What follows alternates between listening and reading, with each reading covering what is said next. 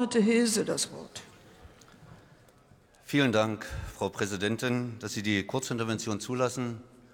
Herr Hümpfer, Sie haben gerade gesagt, es gäbe quasi einen, einen Strom, es wird Strom viel quasi vom Norden in den Süden transportiert. Agorameter. Schauen Sie einfach mal dort rein, was dort passiert. Null, im Moment 0,9 Gigawatt wird durch Windstrom onshore produziert und davon wird vielleicht etwas in den Süden. Und andersrum stehen bei uns Braunkohlekraftwerke, die gerade 23 Gigawatt liefern. Das heißt, der Strom sozusagen wird nicht von Ihnen zu, oder sage ich vom Norden, von Windkraftanlagen, von Vogelschreddern geliefert und in den Süden geliefert, sondern wir liefern gerade dem Norden Strom. Ansonsten würden bei euch die Lichter ausgehen. Sie haben das Wort zur Erwiderung.